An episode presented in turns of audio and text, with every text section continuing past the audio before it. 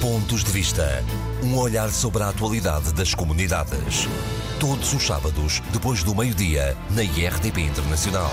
Muito boa tarde e sejam bem-vindos a mais uma edição dos Pontos de Vista. A atualidade das comunidades analisada e comentada pelos deputados Carlos Gonçalves, do Partido Social Democrata, e Paulo Pisco, do Partido Socialista. Como sempre, uma saudação muito especial para os ouvintes da Rádio Latina no Luxemburgo, que todas as semanas seguem este nosso programa. Hoje, por dificuldades de agenda, não teremos o habitual debate, mesmo assim, vamos avançar com o programa. Começamos pela situação na Venezuela. O secretário de Estado das Comunidades Portuguesas esteve de novo de visita à comunidade portuguesa no país. Já Luís Carneiro disse à RDP Internacional que há falta de bens de primeira necessidade, mas que a situação já esteve bastante eh, pior. Sobre a Venezuela, uma boa notícia para a nossa comunidade. Dois conservadores vão chegar ao país para facilitarem a obtenção da nacionalidade portuguesa. Outra boa notícia eh, avançada por José Luís Carneiro, eh, dos vários funcionários eh, consulares que vão entrar, cinco vão ser para os consulados de Portugal em várias cidades da Venezuela. Carlos Gonçalves, boa tarde. Parecem-me ser boas notícias aquelas que o governo português deixa à comunidade portuguesa na Venezuela.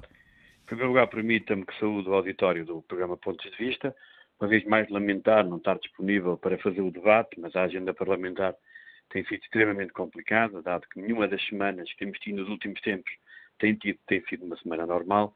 Eu ainda por cima esta semana, com o compromisso no Conselho da Europa, não foi possível eh, fazer o debate que é mais importante para que o escrutínio dos temas em discussão seja feito da melhor forma.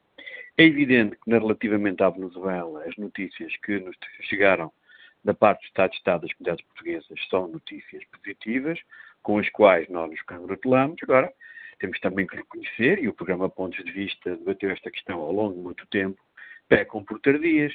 Nós, praticamente há dois anos, que chamamos a atenção para a situação complicada no atendimento consular na Venezuela. Começámos até por chamar a atenção que a Venezuela era um caso muito complicado e que devia merecer a atenção do governo e o secretário de Estado esperou muito para a sua primeira visita.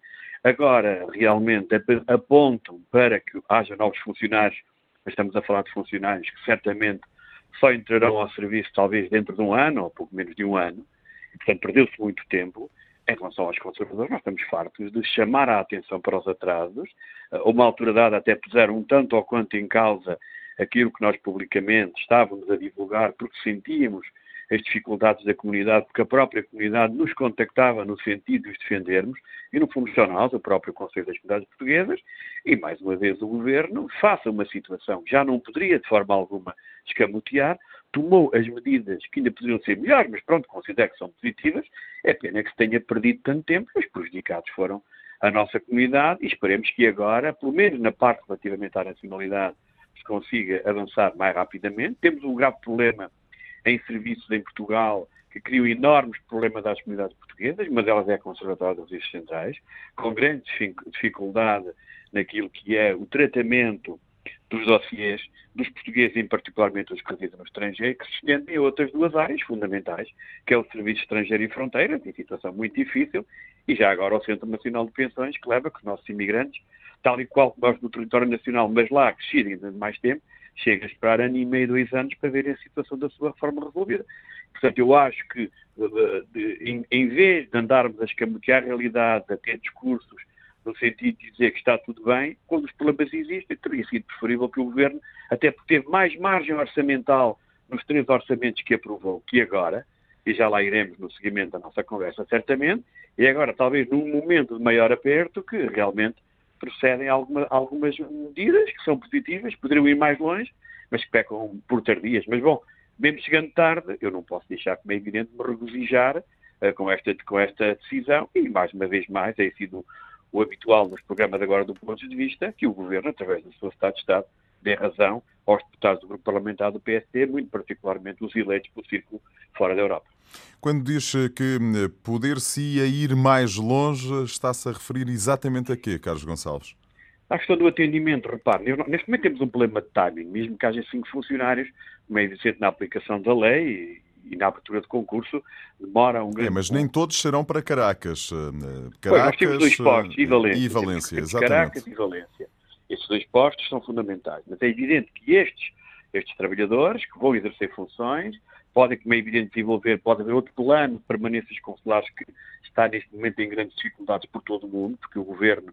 Uh, repare, nós tivemos, já, já fizemos isto várias vezes aqui no, nos pontos de vista, nós tivemos teres orçamento de Estado, e só há muito pouco tempo é que o Ministro dos Negócios Estrangeiros nos disse que afinal aquela capacidade de repor os funcionários consulares não tinha acontecido e tivemos um saldo positivo aparentemente 6, segundo ele, as nossas contas não são essas, mas bom, vamos aceitá-las no ano transado, o que realmente face a uma situação que se tinha vindo a deteriorar, segundo até o próprio Partido Socialista há muito tempo, não, não é nada. Agora, aparentemente, apontam para o, um crescimento do, dos concursos públicos, temos as informações aos bocadinhos, uh, eu duvido muito que eventualmente se concretize, porque no passado também tivemos promessas de 100 trabalhadores que terminaram em menos de 20, vamos aguardar, estamos a falar da Venezuela, acho que sim, Acho que devíamos ir mais longe porque as carências são maiores, mas pronto, é o que temos, é o que foi dado, foi tarde. A pergunta que me fizeram é se nós concordamos. Sim. Tínhamos razão há dois anos, sim. Tínhamos razão há um ano, sim. Tínhamos razão nas dificuldades na questão da maternidade, sim. Tínhamos razão no, nas dificuldades do atendimento, sim. E, portanto, como eu digo, é bom ter razão tarde, mas quem, quem foi penalizado foram os portugueses que esperaram tanto tempo num país em que é uma situação excepcional. Agora, nós temos duas situações excepcionais neste momento de atendimento da nossa comunidade. Uma é na Europa, que é o Reino Unido, continuamos a ter os mesmos problemas que já tínhamos em maio do ano passado, eh, em que o Ministro pronunciou até que haveria fraude relativamente a serviços pagados ao consulado, continuamos a ter os mesmos tipos de problemas, e depois uma situação que, dentro das excepcionais, é aquela que merece maior preocupação, e neste aspecto o programa Pontos de Vista tem sido um programa em que trabalhamos, discutimos esta matéria ao longo destes anos, é, é a Venezuela. Para situações excepcionais, eu lamento muito, o país tem que ter capacidade de resposta. Nós não estamos a falar de uma situação que é no consulado de Stuttgart ou no consulado de Genebra, que também podem ter situações difíceis. Lá não são suas situações difíceis, são situações de grande gravidade. Está em causa o futuro das pessoas. E, portanto, neste momento de excepcionalidade, ainda por cima, num governo que tem, tem partidos políticos que estão atentos à questão social, esquecerem-se quem reside no estrangeiro, e há aqueles que têm maiores dificuldades e que a única coisa que querem é que tenham a sua documentação em dia, no caso de haver uma situação mais complicada, tenham melhor possibilidade para resolver a sua vida, e o Estado português não entendeu a situação de excepcionalidade, aguardou dois anos para tomar algumas decisões, que não sendo aquelas que nós gostaríamos na sua totalidade, caso teríamos ter ido mais longe, em número de trabalhadores, eventualmente numa postura diferente de permanências consulares e no atendimento, acaba por ser uma medida positiva, pena ser tardia e com consequências práticas, talvez ainda a médio prazo, porque não vejo os trabalhadores consulares sem aberturas de concurso que possam eventualmente exercer imediatamente funções. Isso é um assunto que será certamente esclarecido pelo Ministro dos Estrangeiros numa próxima audição no, na Assembleia da República. Carlos Gonçalves, o Presidente da República voltou aos Estados Unidos para uma audiência com o Presidente norte-americano Donald Trump, onde falou sobre a comunidade portuguesa, incontornável, um milhão e meio de pessoas. Antes de, numa reunião precisamente com os portugueses de Manassas, no estado da Virgínia, voltou a falar de um Portugal novo, de um Portugal com esperança. Tudo isto num mês de Portugal nos Estados Unidos, por ocasião do 10 de junho. Pode-se falar, em sua opinião, de um antes e um depois de Portugal nos Estados Unidos, um antes deste mês e um depois deste mês? Eu acho que as comunidades portuguesas, em relação com o país, há um antes, Presidente da República, Marcelo Belo de Souza, e um depois. O Paulo Sérgio utilizou a expressão, naquilo que foi a ação, do, da atividade do Presidente da República na sua visita aos Estados Unidos, que a incontornável questão dos portugueses que vivem nos Estados Unidos. É que este Presidente da República entende, quando está a tratar ao mais alto nível das relações entre Portugal e os Estados Unidos, entende que a questão dos portugueses e dos descendentes que vivem nos Estados Unidos é uma questão incontornável e, como qualquer outra que pode ser importante para o país, tem que estar na agenda da discussão entre os dois chefes de Estado. O presidente Isto... Marcelo Rebelo de Sousa falou variadíssimas vezes da eh, fortíssima comunidade portuguesa que vive e trabalha nos Estados Unidos da América. E, portanto, se o presidente da República entende que os portugueses que residem no estrangeiro são incontornáveis naquilo que é a relação entre Portugal e os Estados Unidos, eu entendo que era bom. Nós estamos no Parlamento a discutir problemas de natalidade, quando temos 5 milhões de portugueses lá fora com ligação estreita ao país. E, portanto, eu acho que o professor Marcelo Belo de Souza está a posicionar, ou posicionar pela primeira vez, as comunidades portuguesas no patamar que elas devem assumir naquilo que é a relação externa do nosso Estado com outros Estados onde vivem fortes comunidades.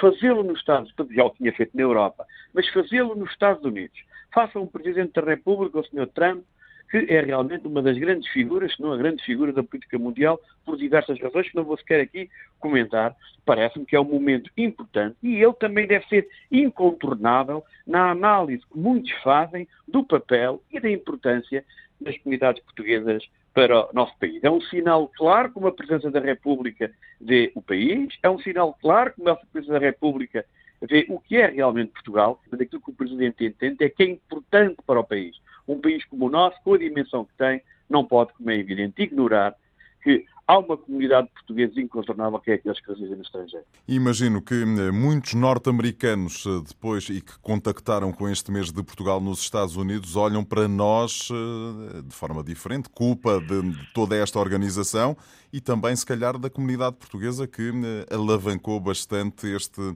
todo este mês de Portugal nos Estados Unidos. Nós temos de ter noção antes de fazer as avaliações do que é que é a realidade dos Estados Unidos. Os Estados Unidos é praticamente um continente, com uma realidade e uma estrutura federal. Ora, para nós podermos, como é evidente, uh, qualquer iniciativa que possamos fazer possa abranger todo o território, ou pelo menos uma grande parte do território, nós temos, como é evidente, contar com aqueles que podem ser os agentes de promoção e de organização. Neste caso, estamos a falar uma mostra portuguesa nos Estados Unidos, que são as próprias comunidades. Porque sem elas, é evidente que aquilo que possamos fazer não terá o conhecimento da maioria dos norte-americanos se não tiver, como é evidente, a colaboração daqueles que lá residem, que sabem organizar, que sabem mobilizar e que sabem divulgar Portugal junto das populações onde residem. Mais um exemplo claro. Nós não podemos ter uma ação externa de promoção do país sem contar com os portugueses que lá residem, que estão inseridos no meio económico e social e político dos países onde residem, que sabem articular eh, aquilo que é a sua atividade, e neste caso a promoção do país, junto da, da forma de estar daqueles próprios Estados, regiões ou cidades. E, portanto, eu penso que o sucesso é neste, desta iniciativa, que só, só, só teremos mais tarde, deve-se também em grande parte às comunidades portuguesas e depois perceber algo que em Portugal nós temos tido esquecido ao longo dos anos. Nós temos tido um conjunto de iniciativas que, ao longo das últimas décadas em diferentes países que foram um sucesso. Eu poderia começar com a Europália, poderia começar com o Salão de Livre em Paris há uns anos atrás, só que aquilo que se passou em Xangai, o problema não está aí. O problema está que depois não temos continuidade. Fazemos um grande evento e depois, quando devemos ir a seguir, como é evidente, buscar o resultado daquele investimento que fizemos em termos de promoção, já lá não estamos. Nós, quando queremos promover o país nos Estados Unidos, não o devemos promover só num ano. É evidente que temos mais eventos e temos algo mais consequente num ano, mas como é evidente isto tem que ter continuidade. A imigração portuguesa para a Alemanha voltou a crescer. No ano passado foram quase 18 mil os portugueses que foram trabalhar para a pátria da Angela Merkel depois de uma descida entre 2001 e 2005, de uma estabilização. Nos últimos anos os números eh, subiram. Eh, o próprio Instituto Alemão de Estatística, enfim, eh, faz ali uma, uma nuance na interpretação dos dados. Vale a pena dizer alguma coisa sobre isto ou não dá grande importância a estes números? Estes números, um número impressionante, face ao número do ano anterior, duplica, estamos a falar de números oficiais de 8.810 passa para 17.750. Mas eles depois andam ali a dizer que não contabilizaram bem 2014, 2015 e 2016 e que, portanto, fazem ali toda a contabilização em 2017. Confesso-lhe que fiquei um bocadinho na dúvida sobre eh, se aquele é um número verdadeiro, verdadeiro ou real, digamos assim. O que este número demonstra, e podemos vê-lo noutros países, é que os portugueses continuam a emigrar.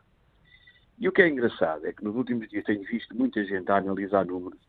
Eu, por vezes, eh, custa-me que os números relativamente aos portugueses que residem no estrangeiro ou que imigram sejam sempre utilizados eh, no plano político partidário e que, sinceramente, eh, estamos a falar de pessoas. Eu acho que o futuro das pessoas e o, e o futuro de um país depende dessas pessoas, devia ter isto, este tipo de tratamento. Nós percebemos com os números que são divulgados que, neste momento, entre os 30 e tal mil, quase 40 mil imigrantes permanentes, mais aqueles que regressam no primeiro ano, nós estamos num nível de cerca de 80 mil pessoas, tínhamos 100 mil em 2016, tínhamos cento e poucos mil em 2015, e, e, e, o que é que acontece? Acontece que desde 2014 temos uma tendência de crescente, e isso é importante dizê-lo, mas também é verdade que a diminuição que muitos esperariam não aconteceu, que temos ainda níveis de imigração muito elevados, continuamos a perceber que são os mais jovens que querem emigrar, sempre foi assim.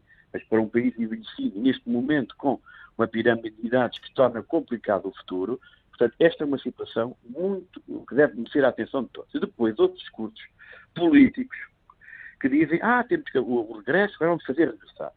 Eu, sinceramente, acho estranho como é que é possível ter este tipo de diálogo ou, ou, ou, ou de promessa política quando a nossa economia está agora num momento diferente. Nós tivemos os anos em que a economia passou a crescer, e sobretudo a partir de 2014, 2015, 2016, todos os indicadores e todas as previsões demonstram que vai haver uma redução do crescimento do país. E, portanto, cada vez vai ser mais difícil que haja oportunidades de trabalho, oportunidades de emprego e crescimento, e, portanto, cada vez vai ser mais difícil. Ora, se nós não conseguimos, de uma forma clara, diminuir a imigração portuguesa, nós vamos ter grandes dificuldades em que estes números não se voltem a repetir no futuro. E, portanto, é preciso que estas coisas sejam encaradas com a normalidade normal de um país que vê os fluxos migratórios como uma matéria importante para o país. A questão dos imigrantes com I é importante, eu até, eu até falar sobre essa matéria a outro nível, mas os imigrantes com E também é. E a questão do regresso, ela é importante. Mas é preciso perceber, e alguns agentes políticos ainda não entenderam, que um português pode estar a residir no estrangeiro, pode exercer funções, seja lá qualquer, no estrangeiro, mas continuar a contribuir para o desenvolvimento do país, para o desenvolvimento regional, para o investimento. E, portanto, nós temos que ficar estas coisas com alguma naturalidade, mas temos que perceber que os otimismos exagerados que vimos de alguns estão-se agora a voltar contra eles próprios, independentemente dos números. Sabemos que os portugueses continuam a ter níveis de imigração elevados, sabemos que os jovens querem continuar a emigrar, muito particularmente alguns que, em algumas áreas e em alguns setores, são, uh, têm dificuldades em encontrar trabalho em Portugal, e também sabemos, e não é dito, porque é um discurso oficial ou oficioso que para, nós não temos um problema de termos, nós temos muita gente com competências que sai, mas o grande problema das comunidades portuguesas agora que imigram é precisamente a falta de qualificação profissional, com grandes dificuldades nos mercados de trabalho, onde chegam. O da Alemanha é um, é um dos exemplos, mas aí a língua torna-se também um problema. O próprio Reino Unido, em que a nossa comunidade tem dificuldades no acesso ao trabalho em competição, por exemplo, com comunidades como a polaca, e, portanto, nós temos que encarar esta realidade, debatê-la com seriedade e procurar, em conjunto, encontrar um caminho que permita, pelo menos, estabilizar a um nível mais reduzido uh, a imigração dos portugueses para o estrangeiro, sem que, continuo a dizer, imigrar não é um destino fatídico, é uma realidade difícil para quem imigra e por isso, tal e qual que o Presidente da República referiu nos Estados Unidos, eles devem ser considerados incontornáveis. Carlos Gonçalves, o Conselho Regional da Europa do Conselho das Comunidades Portuguesas e o nosso último assunto alertou o Governo para a política do ensino da língua portuguesa. 18 medidas em que pede mais investimento, uma uniformização em relação àquilo que está a ser feito mas uma linguagem utilizada nestes eh, documentos, uma linguagem eh, um bocadinho bélica, digamos assim. Fez, faz sentido, em sua opinião, estas recomendações e a linguagem utilizada pelo Conselho Regional eh, da Europa do Conselho das Comunidades Portuguesas?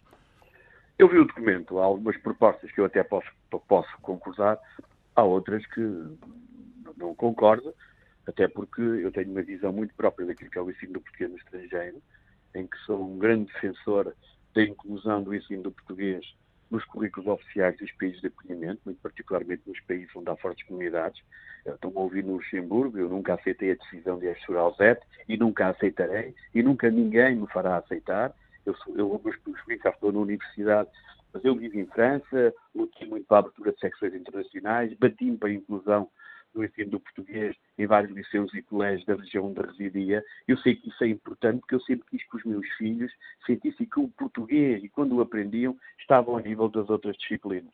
E é evidente que nós hoje temos comunidades. A questão da língua materna é um tema, eventualmente essa oferta deve continuar, mas nós temos que perceber que a realidade das comunidades portuguesas hoje é um pouco diferente. Eu penso que é uma recomendação, o Governo tirará daí as suas, eh, as suas ilações, com tal linguagem, isso é, como é evidente, da responsabilidade dos seus autores, mas parece-me que, que, realmente nós temos que readaptar o discurso que temos em termos de, de, de, de, ensino e de educação à realidade do nosso dia. E nós temos um problema que é este. Nós temos o ensino do português no estrangeiro, que tem vários problemas, eventualmente a oferta devia ser maior, sim, o investimento devia ser maior, sim, devíamos adaptar a procura à oferta, porque repare, nós temos países em que tem crescido a imigração portuguesa de uma forma assinalável e a resposta dos cursos de ensino do português no estrangeiro não se adaptaram a essa nova realidade de procura, mesmo em países onde o ensino do português no estrangeiro está instalado há várias décadas. E, portanto, nós temos que realmente pensar o ensino do português no estrangeiro de uma forma concreta. Este documento tem alguns pontos positivos que podem servir ao governo, outros eu também não concordo não sei se o Governo concorda, porque, repare, a questão da língua materna, o Partido Socialista, enquanto foi a oposição do PSD, PS, PSD voltou, fez um voto face e andava a defender praticamente o que está neste documento. Antes não defendeu, defendeu enquanto foi a oposição e agora voltou à casa partida. Portanto, com estes flicos flacos, realmente depois eh, propicia-se a possibilidade da apresentação desse texto, porque as pessoas sentem-se confortáveis nos apoios que poderão ter. É um documento que, apesar de tudo, é um instrumento de trabalho que temos que respeitar e que tem algumas propostas que eu considero oportunas, pertinentes e interessantes. O Conselho das Comunidades também, na Europa, fez há dias um documento sobre a questão migratória. Eu aí acho que o que deve fazer é recomendar ao Governo para ter posições eventualmente mais firmes na crise migratória que toca à Europa, porque isto é um tema essencial. Nós estamos a falar de um tema que vai ser o tema da própria campanha eleitoral para as europeias.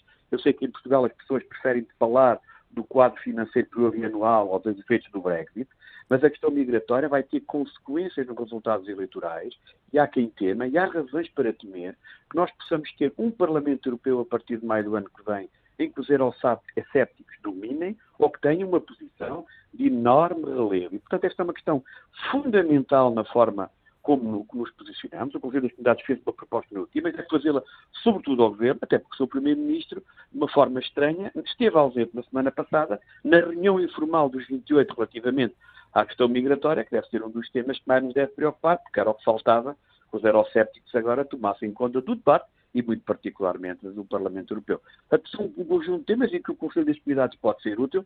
Agora, esse texto do ensino realmente é uma posição já antiga do Conselho das Comunidades Portuguesas. A da questão migratória parece-me importante que façam pressão junto do Governo, até porque nós temos alguma experiência na matéria, devemos ser solidários também com os migrantes que agora chegam ao espaço europeu. Esta é a minha opinião e vale por mim.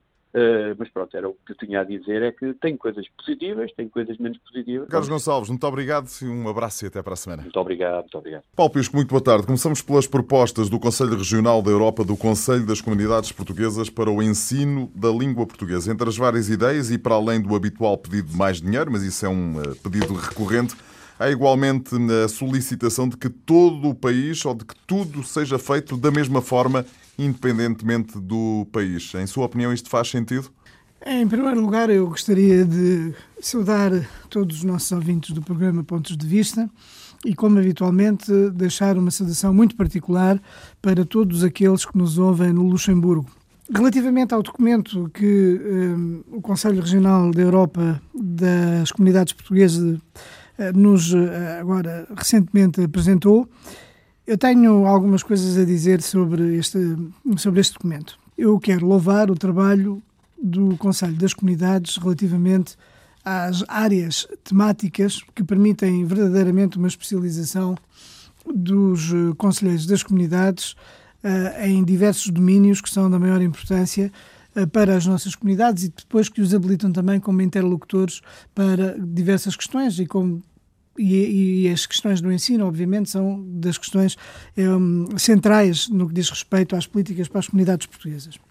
Mas relativamente a este documento, eu gostaria de dizer que ele enferma de alguns uh, algumas vicissitudes, diria assim. Em primeiro Contesta lugar, esse documento em que eu áreas? Contesto, eu contesto em termos de forma e em termos de conteúdo.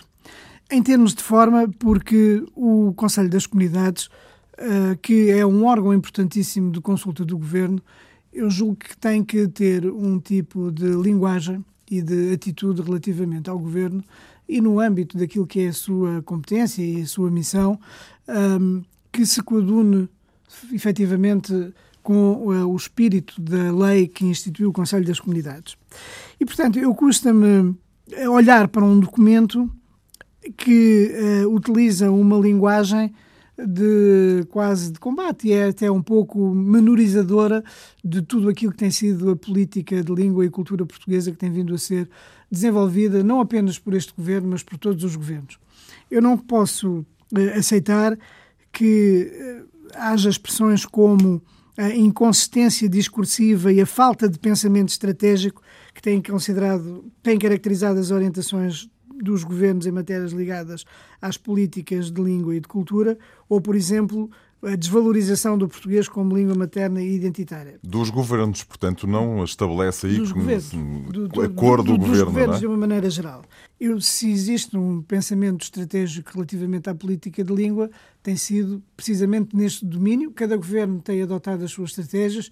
Eu acho que Mas há uma, há uma estratégia. Ponto. Há uma estratégia há uma ideia muito clara sobre aquilo que se pretende para o ensino da língua e da cultura portuguesa no estrangeiro, para o ensino de português no estrangeiro, nas suas várias dimensões, porque cada país tem as suas realidades, tem as suas especificidades e aquilo que se tem feito é procurar também que haja uma adaptação a, a, cada uma das circunstâncias específicas. Em sua opinião, Paulo Pisco, não faz sentido haver a tal uniformização de que fala este não documento? Pode não pode, não pode haver. Cada país essa... é um país, cada realidade Exatamente, é uma realidade. Até porque há, existe um condicionamento muito grande em função da própria receptividade dos países de acolhimento. E, portanto, não acho, e nem acho sequer que haja uma desvalorização do português como língua materna. Aliás, há aqui uma outra referência que é feita neste documento que uh, diz que consideram de enorme gravidade e uma tomada de posição ideológica de natureza antipatriótica. Veja só o tipo de linguagem que aqui é utilizado, que eu não posso partilhar de todo, uh, que é uma das perguntas incluídas no estudo que tem vindo a ser desenvolvido pelo consórcio universitário e o Instituto Camões. O que é isto? O governo, através do Instituto Camões, decidiu lançar pela primeira vez um estudo de grande amplitude sobre o português língua materna e também, obviamente, sobre o português como língua estrangeira, com o propósito de conhecer melhor as especificidades das aprendizagens, quer na transmissão dos conhecimentos, quer na recepção dos conhecimentos, de forma a poder adaptar os conteúdos aos públicos-alvo. Porque o ensino do português em países como a África do Sul, ou como os Estados Unidos, ou como a França, ou como o Luxemburgo, ou como a Venezuela, tem características específicas. E, portanto, quando o governo decide levar a cabo o primeiro estudo uh, que é, tem esta designação do consórcio para, para a língua portuguesa, uh, precisamente para verificar as condições de aprendizagem e de, de lecionação do ensino do português, que envolve quatro universidades portuguesas e estrangeiras, com, obviamente, professores portugueses que lecionam nestas universidades estrangeiras, designadamente, creio que no Reino Unido e uh, na Alemanha. Uh, e se vem aqui por dizer que isto é, é, consubstancia uma posição de natureza antipatriótica, eu julgo que isto é qualquer coisa que nos retira Portanto, completamente já percebi, da para realidade. o Paulo Pisco são mais, eh, eh, enfim, o documento enferma de mais eh, problemas do que propriamente de coisas boas.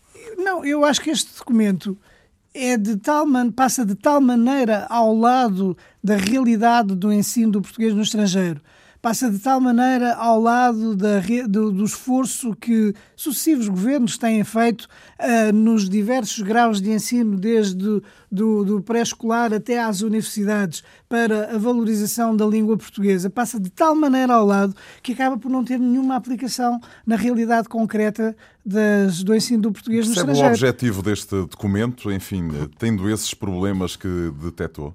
Não percebo. Eu acho que é uma posição um bocado uh, fechada sobre si própria. É uma, é uma percepção, eu acho que deslocada da realidade e que não acaba por não por nem sequer constituir um contributo útil para a melhoria do ensino do português no estrangeiro nas suas diversas dimensões, que eu acho que deve ser sempre um objetivo que todos os governos devem, devem uh, prosseguir. Porque, por exemplo, diz aqui que, no que diz respeito às, à lei de base do sistema, do, do sistema educativo, que uh, não concordam, por exemplo, que uh, as principais balizas sejam afirmar e difundir a língua portuguesa no mundo e proporcionar a aprendizagem da língua e culturas portuguesas, mas sim considera o documento que deve ser feita a definição da implementação de políticas de língua que fortaleçam os vínculos de luz descendentes a Portugal.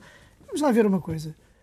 Eu acho que há aqui coisas que nós não devemos, não devemos defender. Nós não devemos defender a língua portuguesa como um gueto devemos defender a língua portuguesa como uma língua verdadeiramente de afirmação global, universal, que tem sido isso que se tem procurado fazer e que este governo tem procurado fazer até com o aumento do número de professores, de, de a lecionar em termos globais, em todos os níveis de ensino.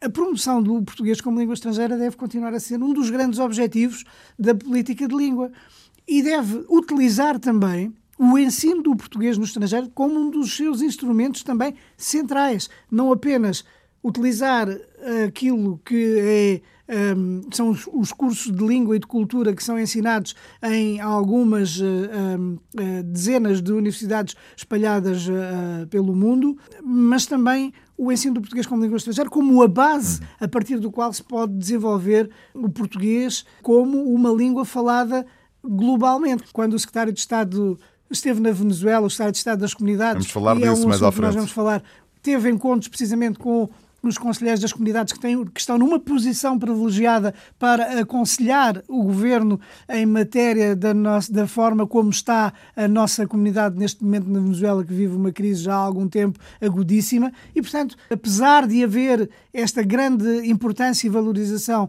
do papel do Conselho das Comunidades, eu julgo que este documento passa um pouco ao lado daquilo que é a realidade da política de língua e daquilo que tem vindo a ser o esforço que o governo português e outros governos têm feito para valorizar, melhorar, dar mais qualidade, tornar as aprendizagens mais fáceis, de criar uma maior satisfação também a nível da própria lecionação. Eu julgo que isto é que é verdadeiramente relevante. Paulo Pisco, deixe-me mudar de tema. De regresso aos Estados Unidos da América, Marcelo Rebelo de Sousa voltou a falar com a comunidade portuguesa, desta vez na região de Washington. Voltou a insistir num Portugal novo, num Portugal de futuro, falou também de esperança. De resto, na conversa que manteve com a Donald Trump, também falou da comunidade portuguesa. Em boa verdade, nunca se falou tanto nos Estados Unidos eh, como neste mês de junho de 2018.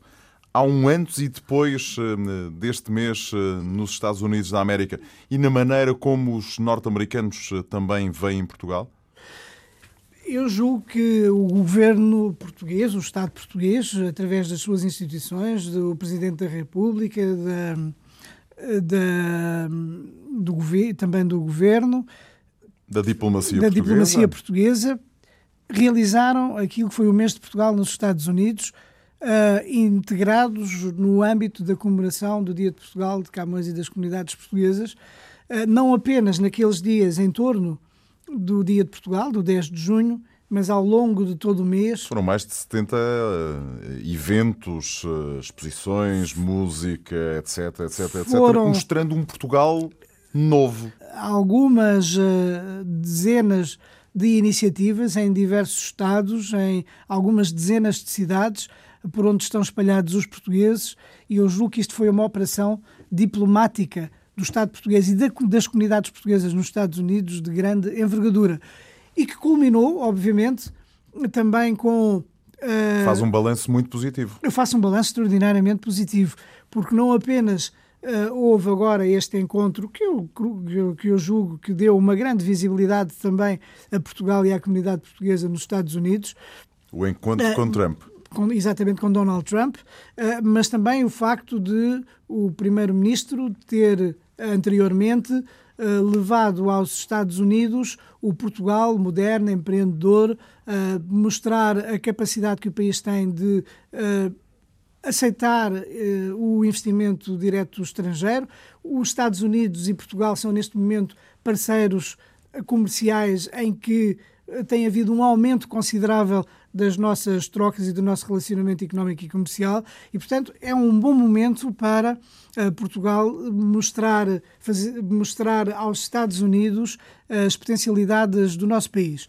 O encontro que houve com o presidente Donald Trump, entre eh, o presidente Marcelo Rebelo de Sousa e Donald Trump, eu acho que se revestiu também de uma grande importância. Como disse, o próprio presidente Marcelo Rebelo de Sousa, no, no final da visita, tratou-se de um encontro muito caloroso. E uh, isto significa que houve um conjunto de temas que uh, foram abordados. Houve outros temas que também não foram abordados, porque também, foi, como foi referido pelo nosso Ministro dos Negócios Estrangeiros, Augusto Santos Silva, há temas em que estamos 100% de acordo e não vale a pena abordá-los, mas há outros temas em que estamos 100%, uh, 100 em desacordo e que também não vale a pena uh, falar, falar, neles. Mas intermediariamente, e nós sabemos que há alguns assuntos que dizem respeito não apenas a Portugal, mas que dizem respeito também à Europa e de alguma maneira também ao mundo, que foram abordados pelo Presidente da República. Obviamente que as comunidades portuguesas estiveram no centro das atenções, porque num momento bastante conturbado que vive os Estados Unidos em termos de políticas migratórias, é preciso proteger e defender a nossa comunidade. E, foi isso, foi, e isso foi feito por Marcelo Rebelo Sousa. Isso foi feito pelo Presidente da República uh, fazendo referência ao importante papel e contributo também que a nossa comunidade de portugueses e de luso-americanos tem dado para os Estados Unidos. Aliás, existem uh, muitos eleitos de origem portuguesa nos Estados Unidos e que têm dado um papel, têm tido um papel muito importante. Portanto, balanço muito positivo deste mês, eh, indiscutivelmente. Foi, foi muito positivo. O Presidente da República referiu questões essenciais relativamente a questões uh, delicadas como o relacionamento com a União Europeia, que tem estado um pouco tremido claro. Eh, entre a União Europeia e os Estados Unidos. As questões como os tratados comerciais, eh, nos quais, obviamente, também existe uma implicação para, para Portugal. As questões como a nossa pertença à NATO. Portugal é membro uh, da NATO, tal como os Estados Unidos, e tem havido questões no domínio da segurança e defesa que também têm feito refletir muito os parceiros europeus e, eh, de acordo com o Presidente da República, estes foram alguns dos temas que ali foram deixados. Muito particularmente, eu julgo importante que uh, aquilo que uma das mensagens que o Presidente eh, Donald uh, Marcelo passou uh, para Donald Trump, que é o facto de os Estados Unidos e a União Europeia serem parceiros e aliados de extraordinária importância. E que, portanto, isto segundo a mensagem do Presidente Marcelo Belo de Souza, que não é benéfico para ninguém estar a criar problemas voltadas. neste tipo de relacionamento. tive a oportunidade de ver os é tweets um de, enviados por parte de eh, Donald Trump, eh, muito elogiosos eh, para Portugal e para o Presidente da República. Paulo, deixe-me avançar. Os números de imigração portuguesa de portugueses para a Alemanha voltaram a subir. No ano passado foram quase 18 mil os portugueses procuraram este país para viver, para trabalhar. Depois de uma descida, os, os valores voltaram a subir e bastante. Faz alguma leitura uh, desta, deste aumento da imigração de portugueses para a Alemanha? Ou nem por eh, isso? bom, a leitura que eu faço é a leitura que o Instituto de Estatísticas alemão faz. É que, de facto, o, um, um, o facto de ser apresentado um uh, aumento do número de portugueses que se cifra nos 17.750 relativamente a 2017 é um número uh, incorreto. Isso é um, é um Instituto de Estatísticas alemão que o refere, dizendo há ali um que acerto, uh... houve uma dificuldade na contabilização das estatísticas migratórias de 2015 e 2016 que agora entraram para a contabilidade de 2017, porque na realidade não existe um aumento, existe, pelo contrário, uma diminuição. destes 17.750 que são aqui referidos pelo Instituto Alemão, eh, há, uh, haverá apenas pouco mais de 7 mil portugueses que entraram. Paulo Pisto não dá grande importância a isto. Não dou grande importância a isto, até porque houve outros dados que agora foram divulgados pelo Instituto Nacional de Estatística Português, que eu julgo que devem ser levados em consideração, porque pela primeira vez hum, há um saldo migratório positivo. Quer dizer, há uma redução relativamente acentuada do número de portugueses que saem quer temporariamente, quer permanentemente. Portanto, a imigração temporária é aquela que é feita uh, por períodos inferiores a um ano, a permanente é aquela que é feita por períodos superiores a um ano, e há uma redução acentuada destes números, uh, cerca de 6.500 uh, imigrantes permanentes a menos em, em, agora em 2007 em, dois, em 2017 uh, e cerca de 9.600 o número de. Vamos analisar esses dados mais detalhadamente num é próximo é programa.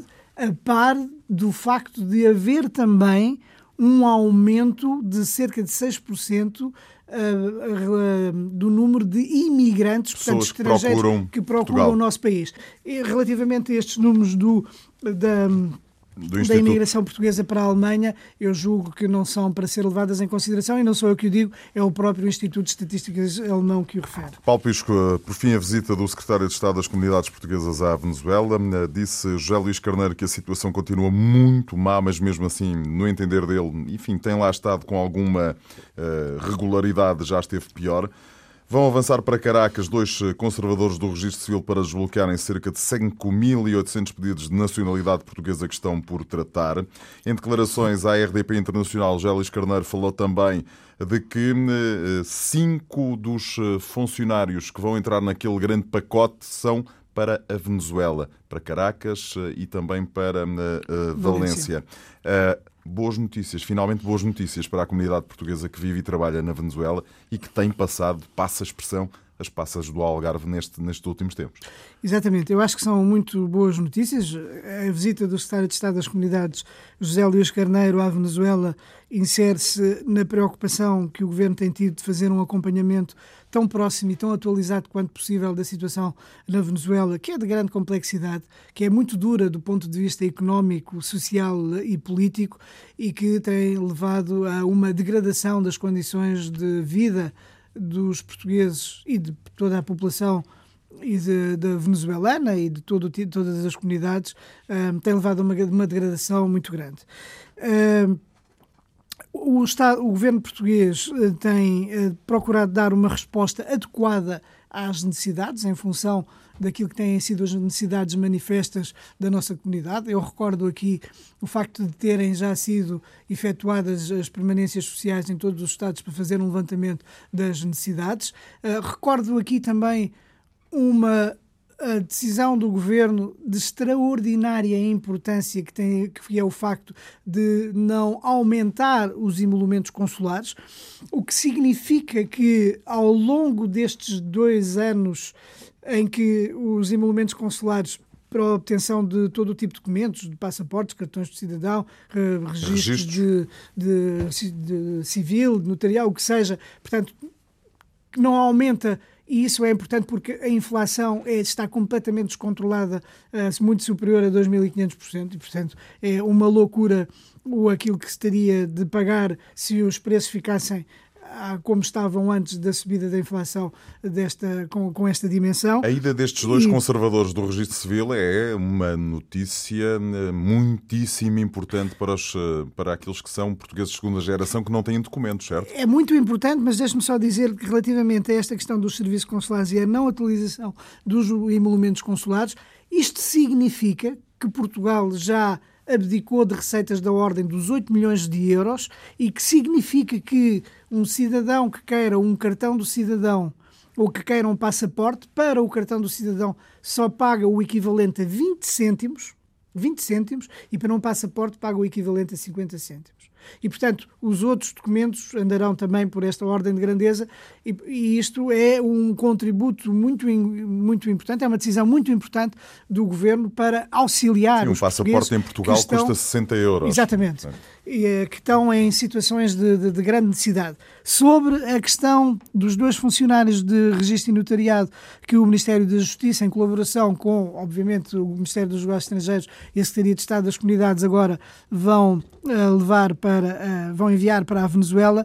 Obviamente que o objetivo principal é acelerar os pedidos de nacionalidade de cidadãos de origem portuguesa, portanto, descendentes de portugueses, que uh, pretendem a obtenção do passaporte. Em alguns casos será para vir para Portugal, noutros casos será para ir para outros países, com, seja para a União Europeia ou seja uh, para Sim, países. Sim, mas sabe-se com... a importância do passaporte Agora, português, não é? O passaporte português, digamos, é um passaporte para o mundo.